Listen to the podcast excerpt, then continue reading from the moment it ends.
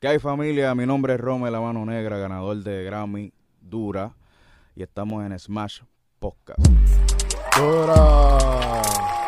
Smash Podcast. Bueno, viste, a veces con poco se dice mucho. Ya tuviste un productor que con un palo nada más ya tú puedes decir mucho y, y- y te- es un productor legendario que lleva muchos años en la industria, que tiene una carrera cabrona, de muchos palos. Tú eres Ah. leyenda. Tú eres leyenda. ¿Tú te consideras así? Todavía. ¿Qué te falta lograr? Yo pienso que muchas cosas, de mucho... Porque lo que pasa es que yo no me quiero como que identificar solamente productor de reggaetón o trap. Ya yo quiero como que trascender las otras cosas. Ok, ok. Entonces, cuando yo logre eso, ahí yo me puedo llamar leyenda. Tú sabes que siempre me he preguntado eso, porque en tu brand, o sea, como que muchos sabemos que, pues, de hecho nosotros lo hemos dicho, como que si aquí vienen al estudio a pedir reggaetón y alguien nos pide un, un reggaetón estilo Rome, como que yo no voy a, o sea, yo digo, vete al estudio de Rome y haz reggaetón, nosotros no, no hacemos reggaetón, como que casi nunca hacemos reggaetón y se lo decimos a la gente. Y, y es curioso porque nosotros sí te, te veíamos así como que un link con el reggaetón. ¿Y qué, qué exactamente ha sido lo que, lo que te ha aguantado hacer reggaetón?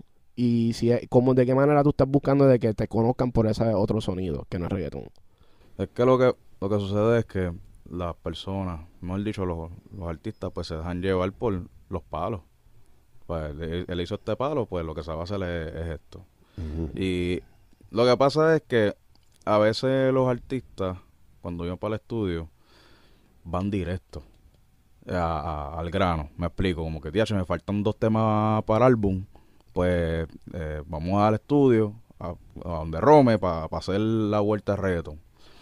Ellos no, es bien raro que ellos vayan al estudio como que vamos a ver qué, vamos a ver qué sacamos, porque ellos van directo, ellos se van a la segura. Así que no van a experimentar. No, no, es experimental. Entonces, pues como estamos probados ahí, pues obviamente eso es lo que van a buscar. Y ahí te pasa que tienes que tener pistas ready o tú prefieres crear en el momento. Eh, las dos, eh, yo obviamente, pues a cada rato, pues tenía mi- mis 10, mis 15, mis 20, ya, porque yo iba todos los días, ta, ta, ta, ta, y le metía. Pero a mí no me molesta crear de cero, a mí me encanta crear de cero, porque Tú prefieres eso con el artista. Sí, me gusta crear de cero porque ahí, pues, ahí estamos en, en la, en el- la química, el click. Entonces el artista conoce como que, como que contra, como que, diablo, como que se puede montar algo bien cabrón, pum, pum. Porque a veces, Exacto. a veces cuando, cuando ellos escuchan la, la pista ya hecha, pues yo te estoy llevando para una estructura ya. No estoy dejando que tú fluyas. Al igual cuando me mandan una capela, ellos la escucharon de una base, entonces si uno cambia mucho la base, pues como que, ah, yo es que me acostumbré a aquella. Entonces como que me limitas a mí también. Ya. Exacto. Es, es mejor de cero, de cero es como que, que, salga la vuelta. Y, y en tu caso, ¿verdad? Como tú trabajas con muchos artistas que ya están, o sea, corriendo y tienen un schedule bien limitado, pues me imagino que te toca muchas veces enseñar pistas rather than Sí, hacer música desde cero. sí, tengo que enseñar, enseñar pista para que ya ellos tengan una idea de cómo fluir. Aunque, de verdad, de verdad, me gusta crear de cero, pero muchas veces me gusta cuando yo le enseño la pista. Porque en either way, I, I can change it. O sea, yo lo puedo Exacto, cambiar. sí. Pero ya yo tengo como que un... Ya yo tengo... Ya ellos, ellos se están llevando, dejando llevar por la base mía. ¿Entiendes? Ujú. No se están dejando llevar por otra base que los limita a ellos porque se acostumbraron a la base anterior. Sí. Y te, y te pasa que llegan con pistas de YouTube y te dicen, Rome, tengo que hacer algo así como esta. Ah, yo bien duro. ¿Y co- qué, te- qué reacción te da a ti eso? Yo fluyo, manín. Real, yo fluyo. Yo no... Pero prefiero prefiero como que escuchen una pista mía. Porque a veces la de YouTube pues tienen algo que tú la cantaste de esa manera, entonces como que yo no quiero hacerla exactamente como la de YouTube. Los productores somos celosos, ¿me entiendes? Como Ujú. que, chicos, voy a hacer el- el- la misma progresión. Y más cuando uno es pianista, Sí, más celoso exacto. todavía, ¿me entiendes? Sí. Es como calquear un dibujo. Sí, hacho, no me gusta, brother, no me gusta. Está difícil eso. Y, y en tu proceso creativo, me imagino porque eres pianista, tú empiezas siempre con los pianos. Sí, obligado. Es bien raro que yo empiece con una batería o algo así. Yo empiezo primero con la melodía. Y ¿tienes algún stock sound, algo que, que tú vas como que tu go-to, que siempre dices, este, donde primero chequeo cuando empiezo a, a musear es aquí? Bueno, este, ¿a qué te refieres? ¿Plugin? O... Sí, o, o- instrumentos que tú digas, como que a mí siempre me, me gusta empezar con plugs de esta librería, no sé. Ya, ya, ya, le llegué. Fíjate, es que lo que pasa es que yo soy como que la... Siempre son con los keys, con diferentes keys, pero... Mm, museo mucho con, con, con, con los keys viajeros. No tiene, no piano, piano, porque si me voy piano full, pues como que... Cambia la vibra, Es ¿verdad? como que too classic, Ya. No me gusta. ¿Te gusta que sea un sonido más espacial? Exacto, más espacial porque ellos ahora cuando dicen, no, papi, en verdad, un ejemplo, si el artista está en los míos, me dice, lo que quiero es un perreo asqueroso, ah, pues ya me tengo que ir seco. Más Empiezo block. con lo fuerte, ¿me entiendes? Exacto, con block. Sí, Ya. porque también el estilo de reggaetón de ustedes, o sea, el tuyo específicamente, es más como que melodías como que brincaditas, secas. Sí, No es tanto como el- lo que estamos viendo por ahí en, en ¿sabes? El reggaetón de ahora es como que bien patty. Bien Sí, reverse, como tan reverse. sí, porque lo que pasa es que el, el flow de ahora es más... Lo que pasa es que están tratando de implantar melodías de traps en los reggaetón. Llevan rato, llevan rato haciendo eso. Ya. El, el, el- Sí. llevan rato haciendo eso. Que está cool. Pero a mí me gusta como que, que tenga un sello. Que tenga esa esencia. Porque a veces ni siquiera tú sabes. A veces tú le das play al tema. Y ahora mismo tú no estás casi distinguiendo qué tema es ese. Tiene que tener un algo bien de esto de que, ah, ese es el tema tal. Porque casi todo está empezando igual. Todos empiezan igual. Sidechain con algo bien melodi bien Y soft. un, y un vocal chop. Ajá. Exacto. Sí. Sí. Nosotros estamos como que también, o sea, nos dimos cuenta que estaba pasando un montón y ahora como que estamos tratando de, como, como productores, tratar de meter un poco más como que elementos como que rítmicos. Porque si todo está con un party, pues podemos empezar ya en alta, qué sé yo, y después la Eh, bajamos, qué eh, sé yo, como que ese flow. Ese flow está duro. ¿Tú te acuerdas como los tiempos de antes, cuando tú tenías una orquesta o una banda, tú grababas casi siempre al final del tema se hacía lo que se llama el vamp, que era cuando ya todo el mundo se va después del coro y todo el mundo como que llamea con el ritmo al final. Sí. So, había una un mentor que yo tuve una vez que me dijo, you just take the vamp and just put it in the front of the song. ¿Me entiendes? Como que ya cuando la banda estaba quiqueando bien cabrón, pues coges ese pedacito del final y lo mueves y empiezas la canción con eso y después entonces le haces el intro. Eso es Ah. duro. Y eso es como que ya te da un- como un pequeño snippet de lo que va a ser la parte más cabrona del tema, para entonces después empezarla. Y así yo lo veo, el flow de los, de los videos de YouTube ahora, que están cogiendo y te dan un pedacito de lo que es el video como tal al principio. Ujú. Ah, ¿Te has viste. fijado? Como que clickbait, te dije el, El clickbait. clickbait. Ajá. De verdad, eh. So. No, eso es buena. Mira, y entonces a mí me interesa mucho saber. Yo sé que obviamente estás buscando otros otros estilos y, y yo, yo creo que tú estás con Mar Marconi Impara, Sí. es, es artista tuyo, que ahí Sí. estamos viendo tus producciones de otra manera. Ahí es más como que este Trap. más trap y eso. Pero en el reggaetón, yo sé que hay mucha gente que le gusta ese sonido viejo, ese sonido de, de cuando había muchas melodías con las baterías, toda esa vuelta. Este, ¿qué, qué, qué tú dirías que es esencial para que para poder tener esa esencia de, de, o sea, de lo que era el reggaetón viejo y especialmente el tuyo? ¿Qué tú tenías que exactamente que, que caracterizaba ese sonido? Lo que pasa es que lo que hay que hacer es buscar eh, que la pista tenga identidad.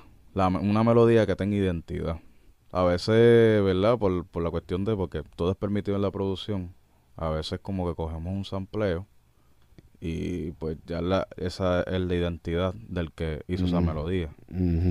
Eh, si tú te sientas en el piano, aunque no sepas tocar mucho piano, pero empiezas a las teclas, pam, pam, pam, pam, sabes un poquito de esto, pues buscar esa, e- ese intro, esa identidad, ahí es que, ¿me entiendes? Porque, ejemplo, no necesariamente tiene que ser los sonidos, que si string, porque normalmente para esos tiempos era string o era, ¿me entiendes? Otra cosa.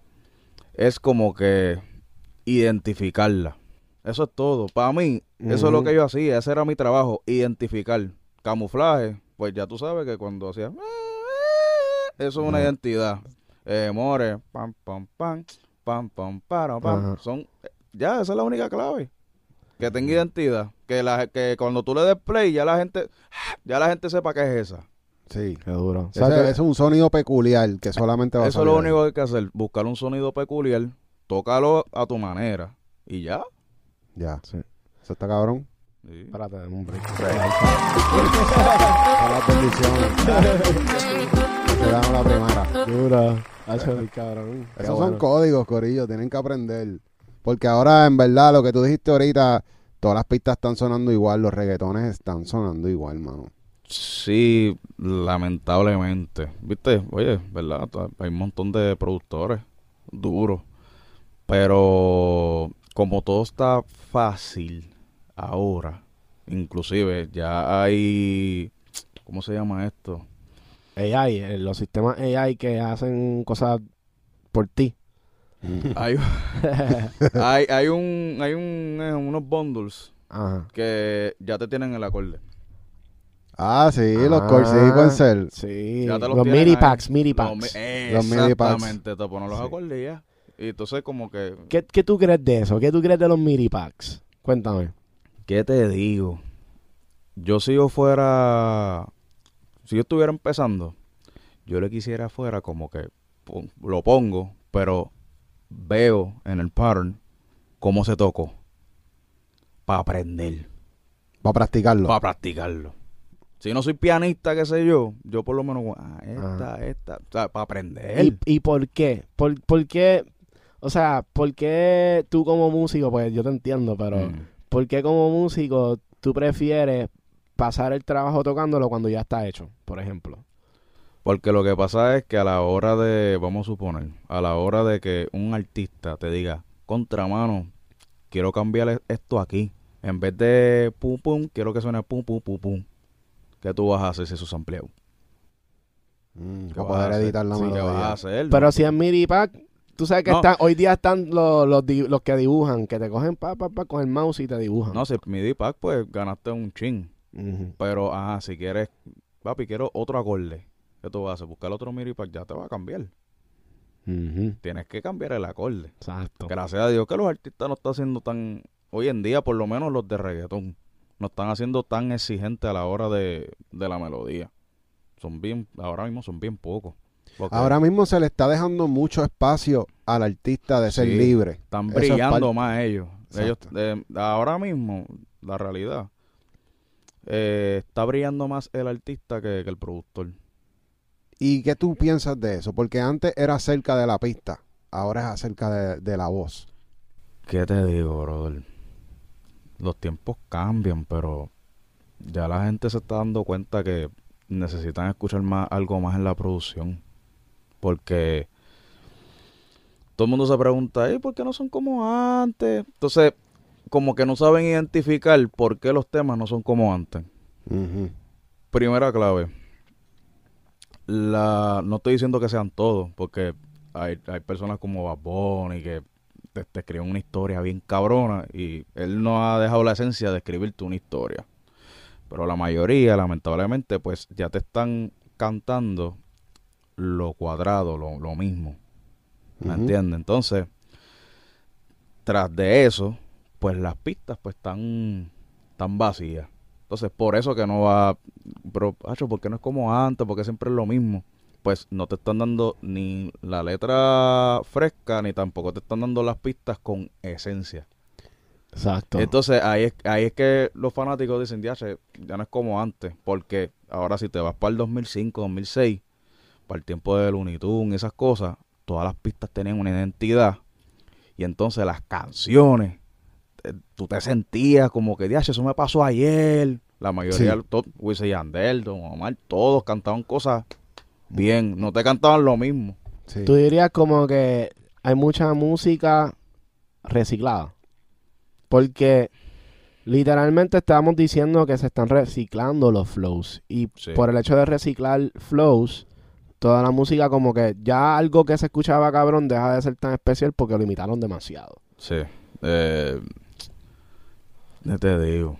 Lo que pasa es que yo siento, y vuelvo y repito, no todo, que no me caiga la chicha ahora. Eh, yo soy bien, yo soy bien directo. Hmm. Yo siento que algunos artistas como que no quieren pasar el trabajo de sacar su propio sello. Ahí es donde caen en el montón. Cuando dices sello, te refieres, ¿verdad? E- e- Ese, ese color de voz que, que uno escucha y dice, esa es esta persona. Sí, eh, quieren, quieren estar en el comfort zone, me explico. Si, si aquel pegó este flow, na, na, na, na, na, no sé esa, ya, papi, voy a, tirar, voy a tirarme en esa para que se identifiquen conmigo. No, no, Ujú. tra- no tratan de sacar un flow nuevo. Y se, se normalizó. Es normal. Eso se normalizó. Eso se fue. normalizó. Ya la exigencia que había antes de que, yo no baby, te me pareces a... Ya, ya eso no está. Es como que, vamos a escuchar, ah, se escucha bien, vamos para encima. ¿Tú piensas que eso es falta de, de liderazgo de los productores? Porque de momento ahora hay muchos productores que en verdad son beatmakers. Yep. Eso- y eso es. ahora los artistas graban con los beatmakers creyendo que son productores y en verdad no le están haciendo un favor en la parte del vocal production. Sí, eh, tengo que decirlo. No, un re- mi respeto a los beatmakers porque saben hacer las cosas, montarlo. Pero la realidad es que a la hora de hacer un palo, un palo te estoy hablando, no, que si, ya lo que palo. Tres meses después no se escucha, no, no. Cuando digo palo, es que pasen cinco años y todavía, cuando tú le des play en, en el choli o donde sea, en la, la ventajera de mano, ¿me entiendes? Sí. ¿Cuál es tu tema más palo de todos? Que tú puedas decir, mira, este tema duró tantos años escuchándose en la calle. Este, me puedo ir desde, desde Sí. atrás? Papi, lo que tú quieras. Uno de los temas que estuvo un rato escuchándose fue Pana Miel de Arcángel. Un Mm. rato. Y todavía el sol de, de hoy se ve por ahí Sí, dando. sí. Ese fue uno de los... Y fue bien curioso de la manera que se montó ese tema. Este... Otro más. ¿Cómo, cómo surgió ese tema? Este... Ese tema... Nosotros... Yo estaba... Para ese tiempo yo estaba trabajando con Luyan. Eh, yo tuve un tiempo trabajando en Al Qaeda y eso y cuando se hizo la canción de del Joey. De rápida astuta que esa es con, con Arcángel. Pues se hizo esa y entonces esa tenía una, una progresión que después vino Luyan en el estudio y dijo, esta progresión está bufiada, la voy a poner un poquito más rápida. Y entonces al Arcángel le gustó cómo él montó esa, esa de esto más rápida. Ok. Y entonces eh, Luyan me llamó y me dijo, mira, Urlo, monté algo palca con, con, la, con la misma de esto de, de la del Joey. La misma, la misma que tú hiciste de la del Joey. Y yo, pues dale, voy para allá. Entonces cuando fui para allá, era la progresión, plan, plan, plan, plan, plan, plan, plan. Mm. Tú dices, diacho, escucha cabrón. Pues da hombre, ahora voy a meterle. Cuando empecé a meterle, ahí fue que le metí el sonido. Ujú. Y ahí, por ahí para abajo se montó y, Qué se convirtió en un palo. duro. Ese, ese, para mí, ese es uno de los de estos más curiosos. Uno, de los- uno de los palos que se montó bien curioso. Sí, porque también como que hubo otra mente creativa que Sí. participó, le, le dio otra perspectiva diferente a algo que ya tú tenías hecho. Sí, exacto. No, y que ahí viene entonces lo que es ser un productor, que no necesariamente uno tiene que hacer la pista para ser productor, pero sí puede identificar cómo coger y armar el rompecabezas. Sí, no, de verdad, este, ahí hay que darse a Luyan. Porque Luyan, sí, lo, lo que hace es grabar voces y esas cosas, pero Luyan en la visión de producción, él está duro.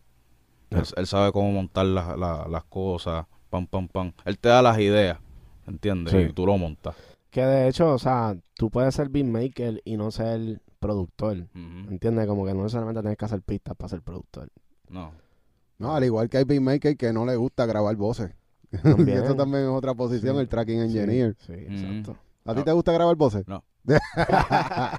no me gusta. ¿Y Claro. cómo, cómo, cómo es esa vuelta con tu artista? ¿Cómo, ¿Cómo ustedes se conocen? ¿Cómo empiezas a trabajar tu propio artista? Que ya suena en la radio. O sea, eso está cabrón, tú tener tu propio artista. Pues hermano, este, él bajaba para el estudio Barrio Obrero, este, casi siempre estaba enseñando algo. Entonces, yo soy de las personas que hasta que tú no la tengas, yo no, yo no te voy a, ¿verdad? Te- tienes que tenerla. Ya, Obviamente, eh, todo es un proceso. Pero cuando yo veo que ya, ya, ya tú vas por el camino, dale, vente, vamos a trabajar. Entonces, él me enseñó algo, yo creo que fue de Cristina. Cuando me enseñó Cristina, ay, ah, no, espérate, Mm. el chamaquito apretó. Porque él, él, él tenía una, en Cristina, yo vi que él encontró una identidad. Y yo, ok, ahora no te pareces a nadie. Me gusta ese flow, me gusta lo que estás cantando, me, te está yendo un viaje, Cristina, pum, pum, que él... Y ahí empecé a trabajar con él, normal. Y la otra, después de Cristina, yo dije, papi, tú necesitas hacer un cambio, porque no te me puedes quedar en Cristina. Mm. Y ahí fue que salió Frío Pingüino. Yo dije, ya, Dura. ahora, ahora Ajá. sí, ahora sí, tú vas a romper. Sí, que lo fuiste moldeando. Sí, porque como él dice en otras entrevistas, él estaba como que frustrado, como que puñeta, como que no, no entro, porque no todas son Cristina, no entro. Y yo, papi, tú tienes que buscar algo. No sé, tienes que buscar como que... Entonces, como que todo el mundo le decía cosas, entonces...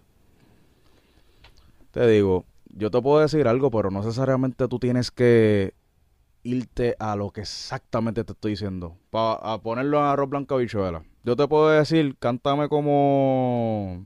Como Fresh Montana, pero no es que me cantes literalmente como Fresh Montana. Ujú. Es como que dame un color y de ese color haz lo tuyo. Ujú.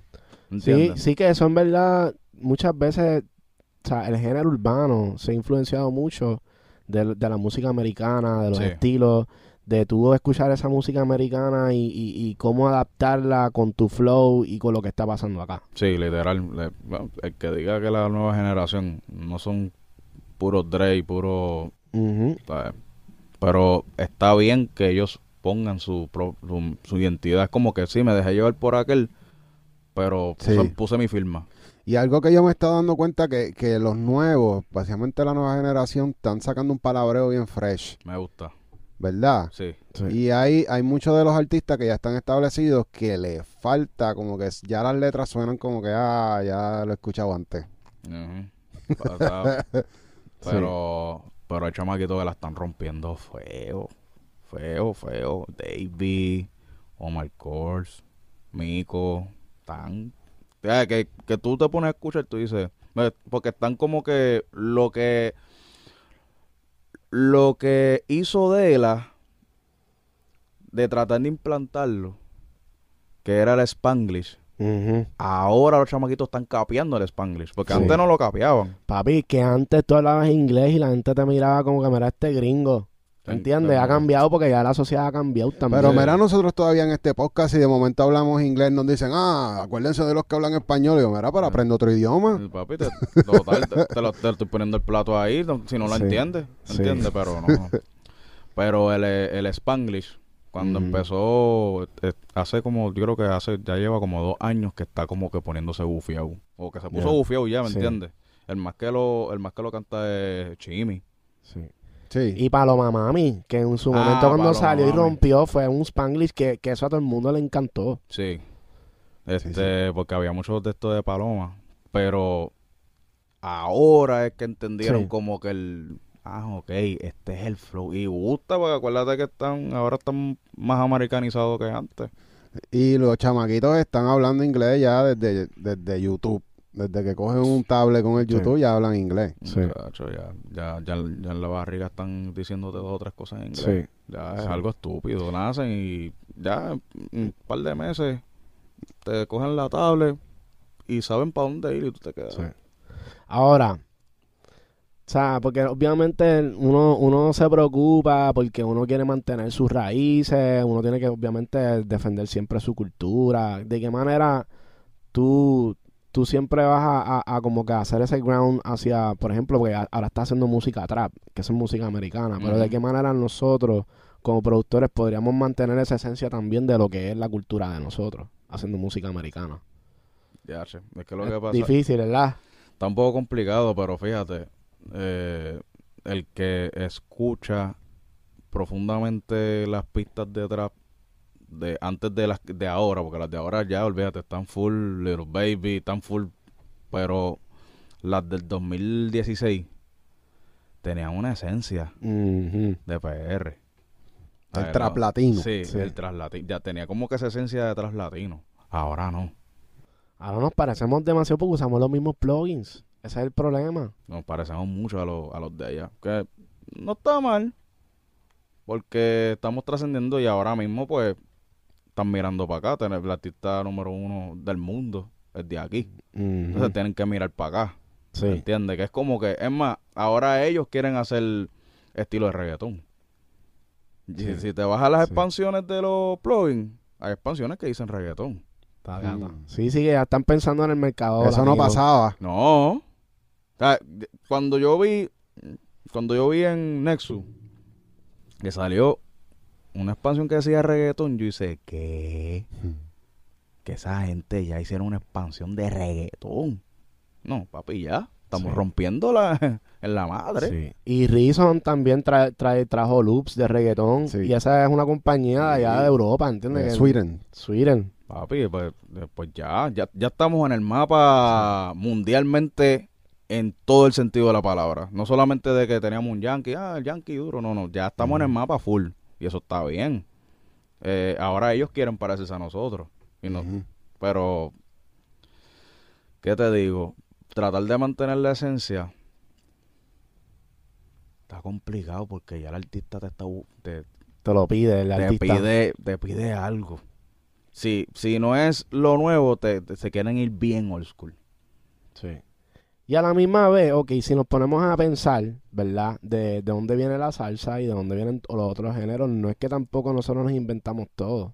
No, Fue una claro. mezcla de cultura y cada vez que hay una mezcla de cultura, pues surgen cosas nuevas. Y en este caso, pues, como nosotros en Puerto Rico tenemos tanta influencia americana, pues obviamente tenemos acceso a ir para allá y ellos vienen para acá, Mm. pues se va creando esta mezcla de cultura que ya llega a un nivel que pues usamos los mismos sonidos y creamos la misma música, lo único que cambia es la letra, o sea, la parte vocal, no tanto quizás el sazón, I guess.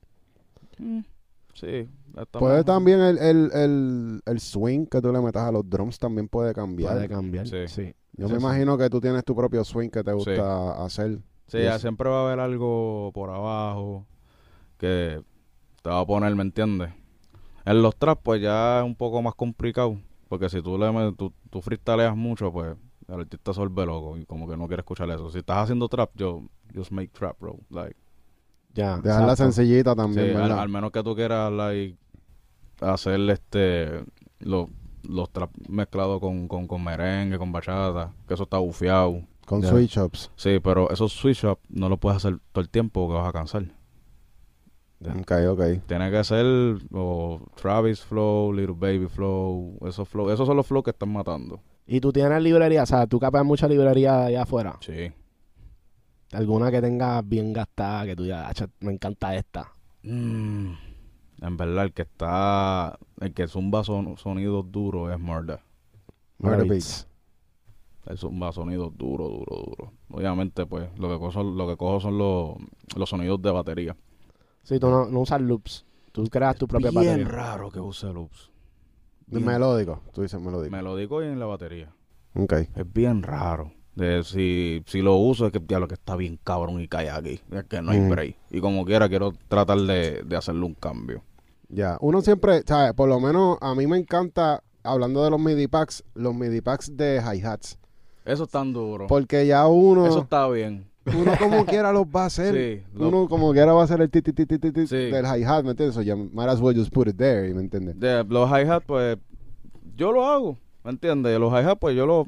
No voy a ponerlo, pero como quiera como que trato de meterle como que otra cosa. Ajá. Pero lo- eh, son hi-hat. Exacto. ¿Me entiendes? No, ya cuando el ponche del key, el ponche de la, de la snare o, o esas cosas, pues Ahí hay que como que tratar de, de tener su, su sello, su Sí.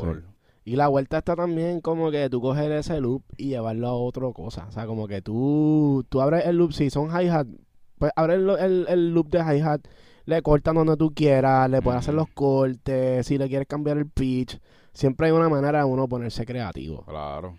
Lo, lo importante es, Hmm. lo importante es no coger y poner. Ya, A que lo trabajes. trabájalo. No lo cojas y lo pongas, porque si lo coges y lo pones, el que hizo la producción fue el que hizo la librería, no tú. Ya. Ya. Así es que. Y, y el- la repercusión de eso es que vamos a suponer que ese, ese, ese loop de hi-hats que tú utilizas, a lo mejor Beats, ese cabrón es famosísimo. Los chances de que tus hi-hats, si tú los tiras ahí y lo tengan miles de productores, son tan altos que tu, tu pista no se va, no va, como dice, a resaltar. No va a resaltar porque muchos se van a dar cuenta. Ah, productores, porque los, los, fanáticos no se van a dar cuenta de eso. Porque yo lo que escuchan es el tema y ya. Yo no me estoy como que. "Ah, ese, ese hizo igual que eh, rrr", de aquel. No va a hacer. Pero uno como productor celoso, tacho, papi, yo tengo que cambiar la vuelta porque, ¿entiendes? Sí. No puedo caer en, en, en la trampa de, de- del easy. Ya, no, y al final del día también, la persona que se acostumbra a usar loops y tirar, en, en, o sea, como que en el, en el track, es como que no estás desarrollando tu sonido, no estás desarrollando nada, simplemente estás haciendo, ¿entiendes? No estás haciendo ni creativo. Tú no te estás desarrollando. Exacto. Ya, eh, sí, porque eh, lo, lo que me gusta de algunos chamaquitos que, que a- porque hay chamaquitos que, que le están metiendo feo, que yo digo, diablo, tan duro, es, es esa esencia de que ellos siempre quisieron ser productor y empezaron a, ¿me entiendes?, a tratar de aprender a tocar piano, qué sé yo, pero la generación de ahora lo ven como un quiqueo. Es un quiqueo, ah, Video games. es un quiqueo, como que, ah, yo hago pista. Sí, se escucha el diablo, se escucha cabrona. Entonces, tú no sabes, papi, que eso es la librería Play de acá, con el lecto de acá, lo juntó y lo puso. Y ya suena duro. Y suena cabrón. Sí. Entonces, te queda como que, diablo, tanto trabajo que yo estoy pasando. Y le meten el soft clay para el final para que retumbe bien duro y ya. ya. Rompió. Pero normal, viste, cada cual Sí. se, se busca Su joseo. se, busca su joseo, pero respeto mucho a los que en verdad como que quieren crear desde cero, quieren eh, poner su identidad. Esa- eso yo los respeto mucho, en verdad, porque eh, en verdad no solamente no solamente estás trabajando tu pasión, sino que también, papi, estás practicando y estás, o sea, estás sudando la vuelta, ¿entiendes? Tú sabes que algo que me gustaría preguntarte, tú estudiaste en la libre, estudiaste música, Sí. eres pianista y tienes la oportunidad de samplearte tú mismo cuando tú tocas. Entonces, ¿tú crees que el enfoque estudiando música como niño debería ser hacia ser un mejor músico, hacia ser un músico bien cabrón? ¿O sería enfocado hacia cómo tú puedes usar ese instrumento para producir música? Mm. Pregunta curiosa. Está cabrón, porque ha cambiado un montón. No- O sea, cuando nosotros estudiábamos, nosotros estudiábamos porque queríamos ser músicos y tocar. Pero a- a- en verdad, en verdad, eso no, es- no es la única vida que hay. Cuando tú estudias música, pues te- eso es lo que tú aprendes, como que para tocar. Sí. Pero la realidad es que tú puedes tocar en un estudio, tú puedes tocar en tu casa, crear loops y tener tu tienda de loops. Tú puedes ser multi-instrumentista, como que sé que hay gente que toca todos los instrumentos, Bien cabrón, y tú puedes tener tu estudio en tu casa y empezar a hacer loops y vender. Como que esas opciones no las vimos hasta ahora, cabrón, que estamos en ahora. al internet. Porque acuérdate que no había nada de eso. Entonces, ¿Deberían cambiar los métodos de enseñanza hacia los músicos? creo que sí. Porque para los tiempos que, que estudiamos él y yo, teníamos dos enfoques. O grabar en un estudio de esto, que ese era, era, era el segundo. El primero era tocar en una orquesta. Ya. Porque ¿para qué estamos en la línea de música? para tocar en una orquesta o, o una sinfónica o algo así. No era para más nada. ¿Entiendes? Ahora, papi, tú, sabes, tú sabías que, que habían chamacos que cogían cuatro instrumentos diferentes. Esos chamacos ahora, tacho, pueden aprovechar, meterse en un estudio y lupiar sus cosas Sí. y venderlo. Sí. Deberían enseñar eso, real. Full. Al igual que en el CAT. En el CAT lo que enseñan, obviamente, ingeniería de sonido. Y obviamente cámara y todas esas cosas. Pero los que van para el CAT, eh, al principio ellos se enfocaban en aprender a hacer pistas. Ujú. Y cuando y cuando le decían, mira, aquí, no vamos a enseñarle a nadie a hacer pistas, tacho, se vio un montón de gente. Pues imagínate pues, si nos están ofreciendo la necesidad. Lo que ofrecían era, obviamente, pues grabar voces, mezclar, que eso es bien importante. Que yo fui para allá para eso, para, para, para que mi oído se puliera y saber mezclar y todas esas cosas. Y hoy en día, tú me preguntas si grabo voces. No me gusta, no grabo voces. ¿Qué, qué, ¿Qué parte no te gusta de grabar voces? El estar con el artista ahí, dale No, otra vez, dale otra vez. No, no, eso, eso no, pero es que no sé, bro. Es que, no me veo como que en, el, en la grabadera de voces. No sé, es como que no lo encuentro divertido. Es un trabajo. Es un trabajo, literal es trabajo, es como que... Eh, ah, esa está quedó buena, pu- tacho, no, no hay creación porque la crea, la- lo que, lo que, acuérdate que él está creando eh, cuando escribe, qué sé yo, pum, pum, pum, ya él tiene una estructura. Ahora, espérate, espérate. Vamos a hacer la, la comparación. Porque yo, yo entiendo porque nosotros trabajamos con música urbana y, y sabemos que no, no necesariamente son cantantes, son raperos, ¿verdad? Ah, Pero ¿y si tú tienes a Adele? Que lo que tú estás buscando es como que, tú sabes, esa emoción, Ese ese, el performance. performance, que, que, que, que tú sientas que te conectaste con ella en, en la, en la sesión, que eso es lo que se va a transmitir por ahí, por la radio y que la gente va a conectar. Tú sabes, como que cuando estamos en ese nivel, pues es diferente. no, claro, ya... Y con todo eso no quiero grabarla. ¿Prefieres sentarte en el sofá a verla grabar? Pero yo sentarme en el sofá y yo como que tener unos audífonos Ajá. y escuchar y lo que... escuchar.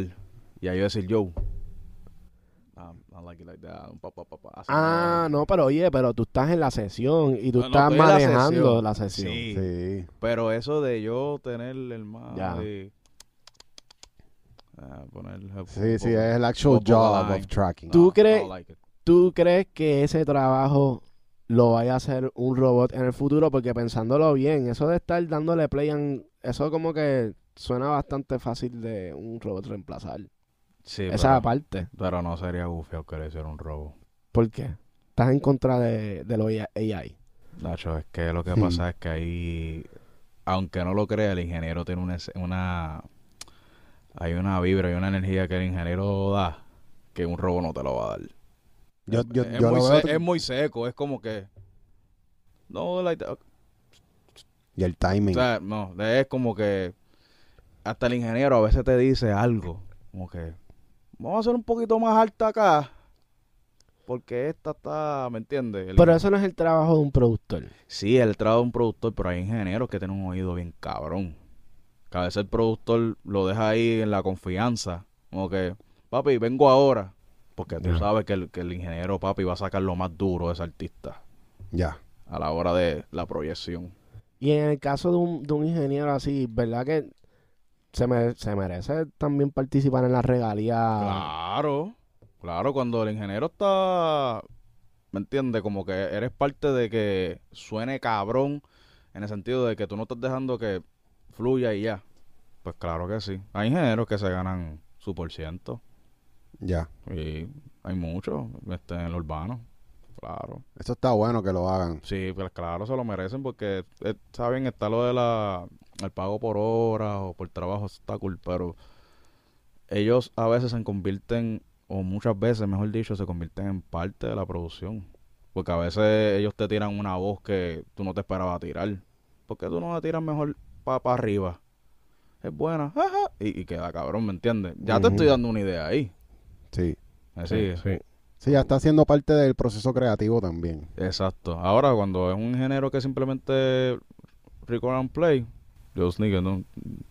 no esperes nada, viste, el Record and Play, tú no hiciste nada. Te voy a pagar por, por Record and Play. Sí, eso es un- lo hiciste como un trabajo y ya. Exacto. Duro. Ven acá. ¿Y qué fue lo que exactamente a ti te llamó la atención para ser productor siendo, pues estabas estudiando piano, pero, o sea, por lo menos a mí no me entró la gana- lo de, lo de producir hasta bien tarde, como que yo no lo veía como una, como algo tan fácil de hacer, como que lo veía tan a lejos y pensaba que no dejaba dinero tampoco, Mm. que esa era también parte de la ignorancia de cuando uno es chamaquito. Sí, porque los papás de uno, ah, no, tú no puedes vivir de la música. Es que tú ves los productores por ahí pelados. Mm. Los productores son los menos que ganan, ¿entiendes? Como que eso fue como que lo que a mí tampoco me motivaba a ser productor, pero una vez uno empieza a aprender cómo funciona toda la vuelta, pues ya uno, uno ve una vía. ¿Qué fue lo que a ti te llamó la atención? Pues, Tú sabes lo, lo curioso que yo no quería ser productor. Quería ser DJ. Yo quería hablar con plato. Yo, yo lo, lo que quería era eso. Me gustaba como que... Pero... eh, empecé en la libre música. Estaba tocando piano. Después descubrí lo que era el laboratorio. No me acuerdo quién fue el que me dijo lo del laboratorio, te lo juro. No me acuerdo fue- si fue el mismo Onyx que me dijo lo del laboratorio. Saluda a Onyx. Eh, pero fui al laboratorio y, y, y- y vi más o menos cómo, cómo hacer como que una composición. Porque acuérdate que todo estaba en el piano, este que si la batería estaba en el piano, todo estaba en el piano, entonces... Pero cuando Onyx me empezó a enseñar los reggaetones, ahí fue que yo hice como que... Y eso, ah, eso es un programa que se llama Fruity, pero eso lo tienen ahí, no, no lo tienen ahí, pero tienen algo parecido. ¿Y cómo se llama? Ah, K-Walk. Y ahí fue que me metí a K-Walk y empecé como que a tratar de hacer remake de las canciones de reggaeton. Una de las primeras que yo hice fue la de la de Plan B. Este, diablo. Y yo Ajá. peleándote. Esa, esa fue la primera. Tu. Y tú fue- estabas, cabrón, tú estabas bien chamaquito, tú estabas como en noveno grado o algo así. No, cuando yo empecé a hacer eso, yo tenía, yo estaba en, ya para octavo, ya. Tenía como Octavo. 13 años. Diablo. Y estabas en el joseo bien chamaquito ahí en la libre de En música. la librería yo estaba como que en la creación así. Después cuando fui para la high, ya ahí la cosa cambió, que, que estudié en la, en la 5, en la Los América Calderón. Ahí pues ya yo estaba desarrollándome más, ya yo había comprado, no, compraron los boosters, me lo consiguieron, porque tú sabes que todo era por Ya había conseguido Fruity y después un chamaco, no me acuerdo el nombre, el chamaco me consiguió unas librerías y ahí empecé a hacer mi... Tu primera librería de reggaetón. Sí, primero ¿Cuál fue la de Blas? No. si, si tú supieras que la más que había era la de Looney, De Looney. eh, Jan Life, DJ Jan. DJ Jan. Esas eran las librerías que estaban. Las de Sonic. Wow. Tú sabes que las de Sonic son legendarias. Sí, Sí. sí, Hacho, es que han habido tantas librerías. Yo creo que ya esa, todo el mundo ha pasado por todas las librerías. Sí. De los reggaetones que sonaban Sí. bien feos, todos esplayados. Eh, el splayeo. Pero uno quiqueaba con eso bien duro. Sí. Entonces, pues yo empecé a tratar de crear ahí. Y primero empecé en, en el género cristiano. Oh, qué interesante. So, tú cogiste la vuelta de reggaetón, la llevaste al género, a, o sea, al cristianismo, como que hacías reggaetón cristiano. Sí. Yo empecé ahí. Ese fue Mm. mi comienzo real. Wow. ¿Y yo tú digo- cantabas o no? No, no, no. Yo lo que hacía era la producción. Este. Yo empecé. No sé si ustedes han escuchado DJ Blaster. Mm, Mm, mm, Él, él antes era secular, pero después se metió a los cristianos. Y empecé con él. Después lo buscan.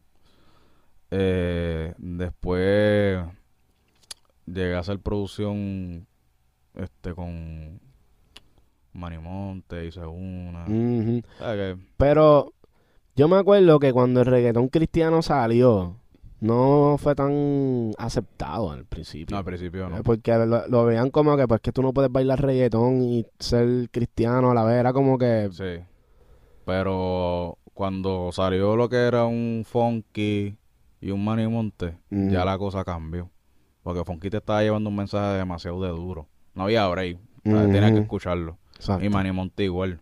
Ya. Después vino VIP, que, que es lo que es más, o todas esas cosas, ¿me entiendes? Pero eh, ya ellos trataron de, ya ellos como que cambiaron toda la todo lo que hay, ¿no? Aquí no se puede, porque era tan profundo el mensaje que te tiraba Funky, que no hay break. Y re- después Redimido y... Redimido. ¿Me entiendes? Ale Zurdo, toda esa gente.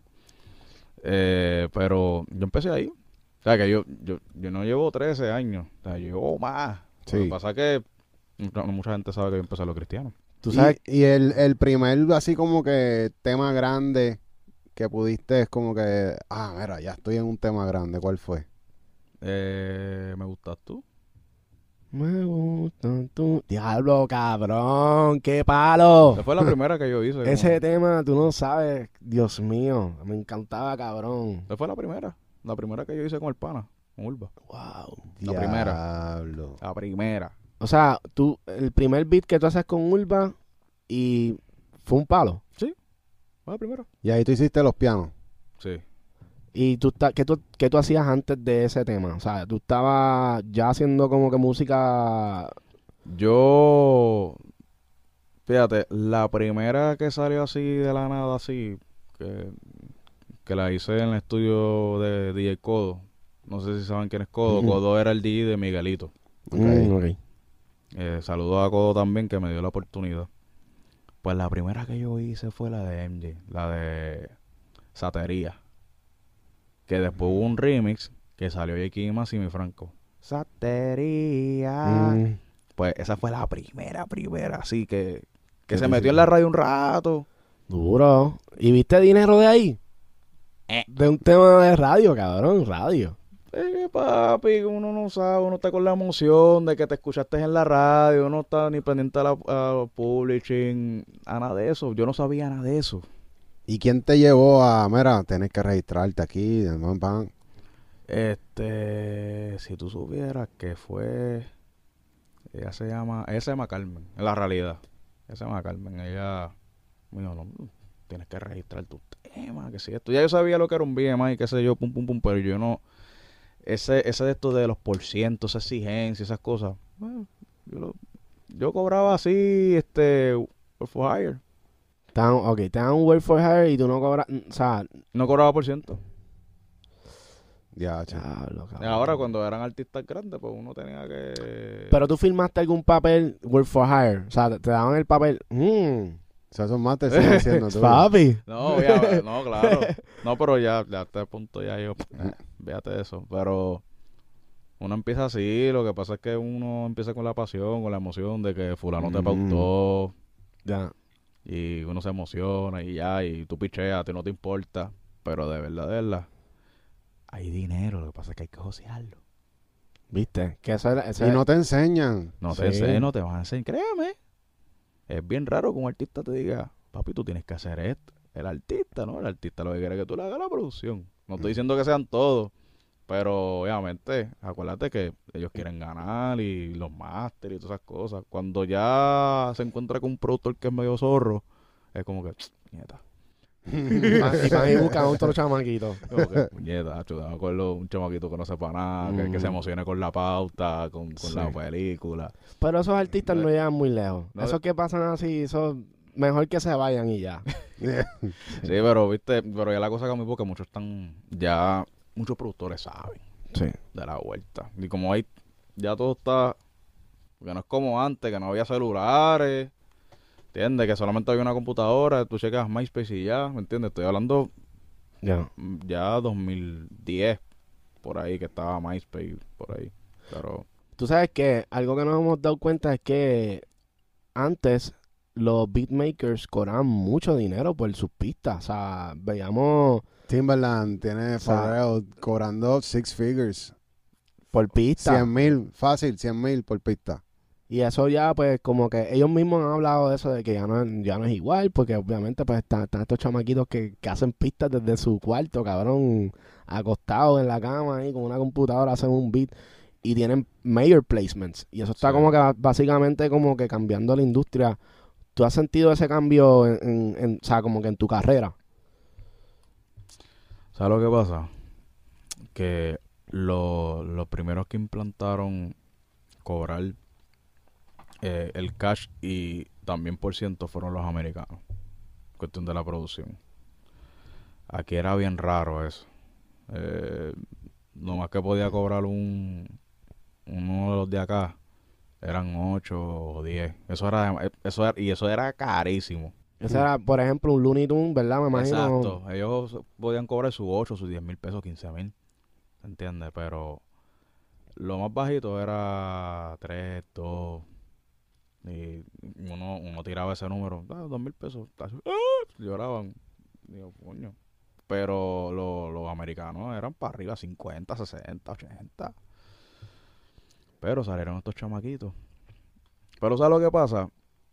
Aunque hayan salido los chamaquitos, cuando uno de esa gente toca un Timberland, un Dre, papi, tú sientes la diferencia.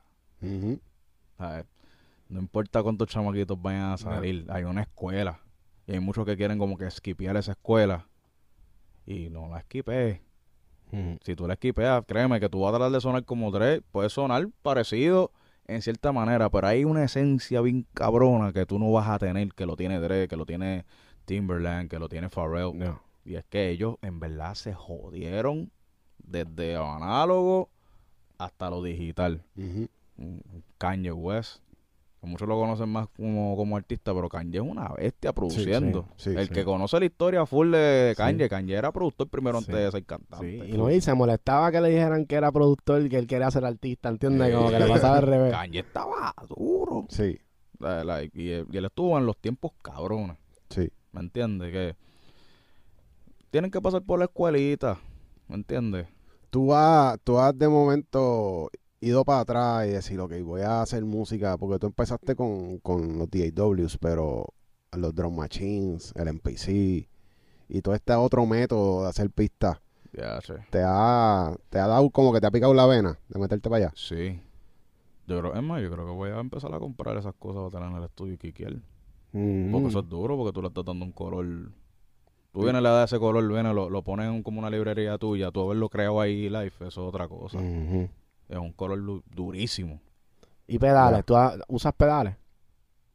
Puedo usar, puedo usar los pedales, Pedales pero de efectos y cosas así.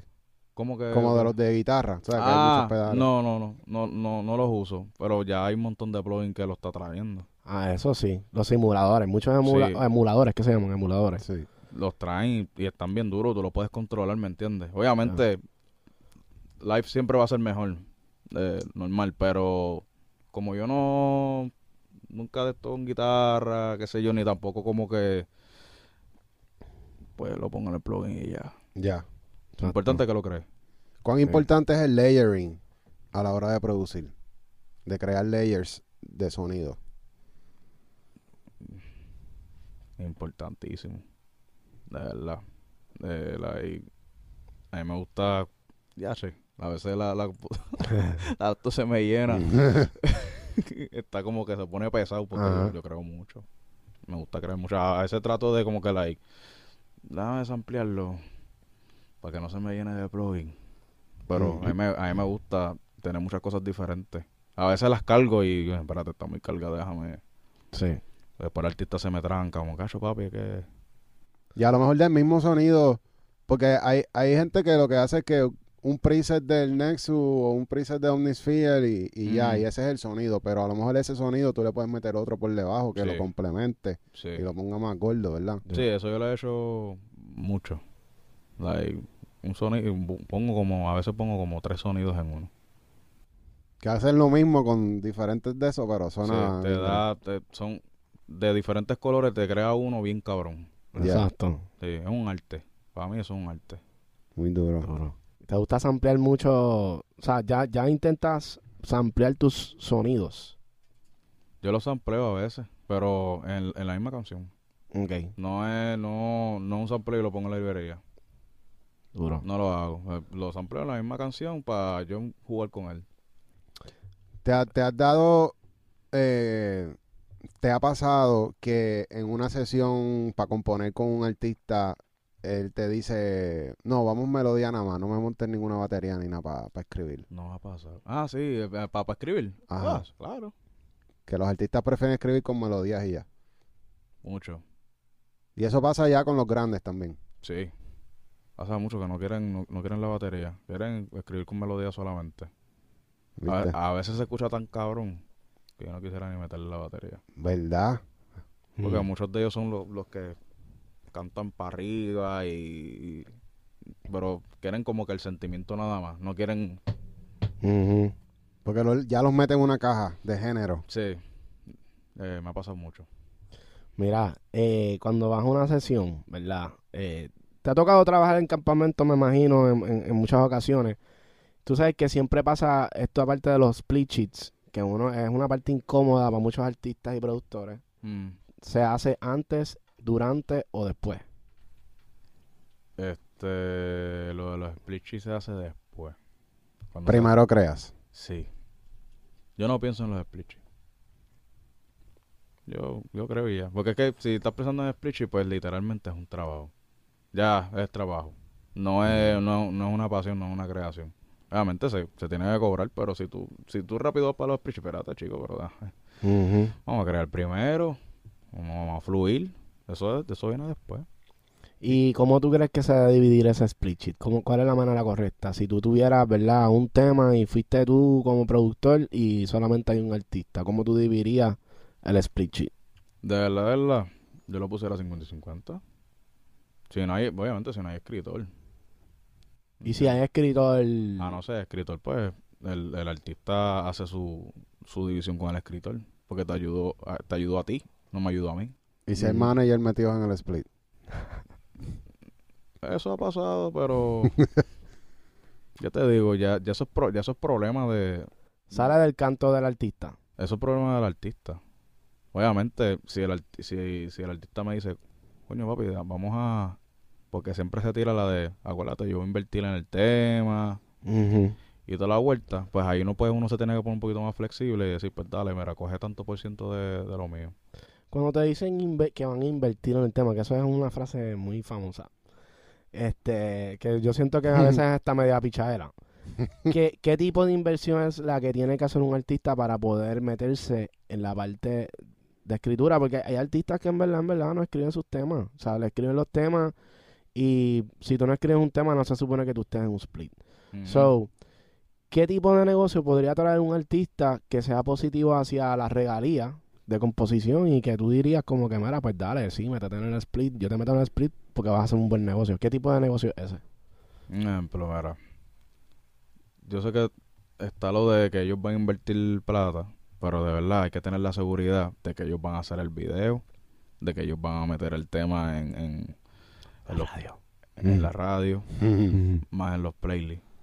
Porque la radio sí es cool, fan, pero tú sabes que ahora es Spotify, iTunes, eso es lo que está ahora. Eh, está lo de, la- lo de las redes. Tú sabes que ahora hasta eso hay que invertir para las redes. Después de que hay una seguridad de eso, pues puedes coger de mi, de, de, de mi, porque yo no voy a invertir. Yo lo que hice fue producirte el tema. Ujú. ¿Me entiendes? Porque uno, un ejemplo, uno puede producir el tema, uno usa el tema y ya, y se queda así. Que si es palo, pues si se pega, si se pega orgánico, amén.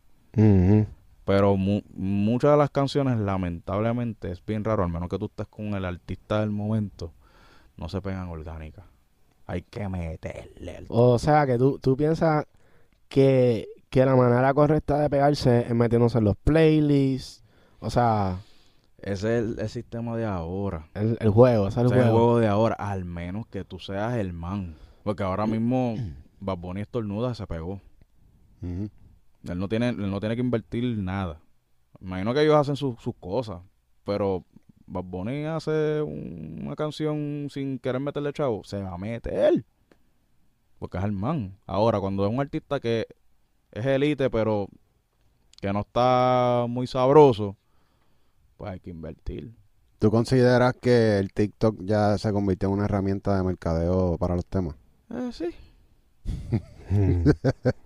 Sí, este, ya, ya hay un plan de trabajo, este, hay unos TikTokers que, que, que tienen mucho, mucho follower y pues hacen sus bailecitos, o sea, hay como 10, 15 TikTokers duros que tienen, ¿Y funciona? bueno, hasta ahora a ellos le han funcionado. Yo todavía no me he tirado esa vuelta. Yo lo más seguro empieza a tirarme esa vuelta porque de alguna manera pues yo voy a querer que se meta el tema. Claro. ¿Entiendes? Obviamente yo trato yo trato de que sea lo más orgánico posible. Yo por lo menos, personalmente, yo no quiero meterlo por ojo, nariz y boca de que es el tema. No me gusta porque no es orgánico. Porque estoy invirtiendo mucha plata y, y, en verdad el tema no gusta.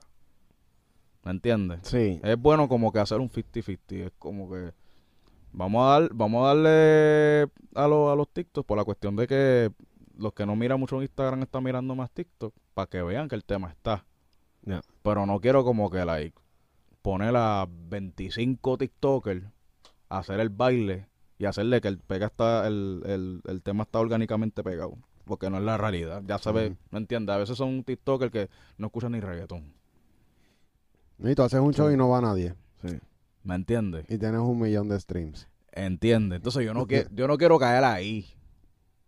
Ya. Ah, yo, yo puedo, yo puedo seguir la sociedad hasta cierto punto. Porque es lo que manda. No. Pero yo no quiero caer en, en el mismo cuadrado de que tienes que hacer esto, de que tienes que invertir en, en YouTube, un par de esto para que se vea grande, gordo los views. No me gusta. Oye, ¿verdad? Eso es interesante que Marconi es un poco bastante este orgánico. ¿Cómo, cómo, cómo, o sea, ¿Cómo fue esa vuelta de que se, se le diera tan, tan rápido?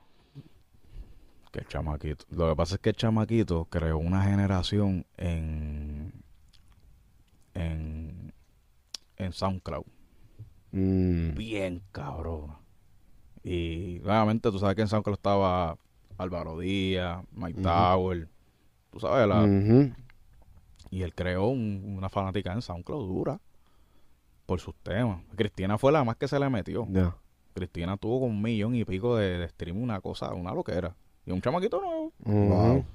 Eh, y después como que, acuérdate que también como que se pasaban en el estudio, entonces un Yankee, un Wisin lo veían, qué sé yo, y el chamaquito pues ya sabía cómo era la vuelta.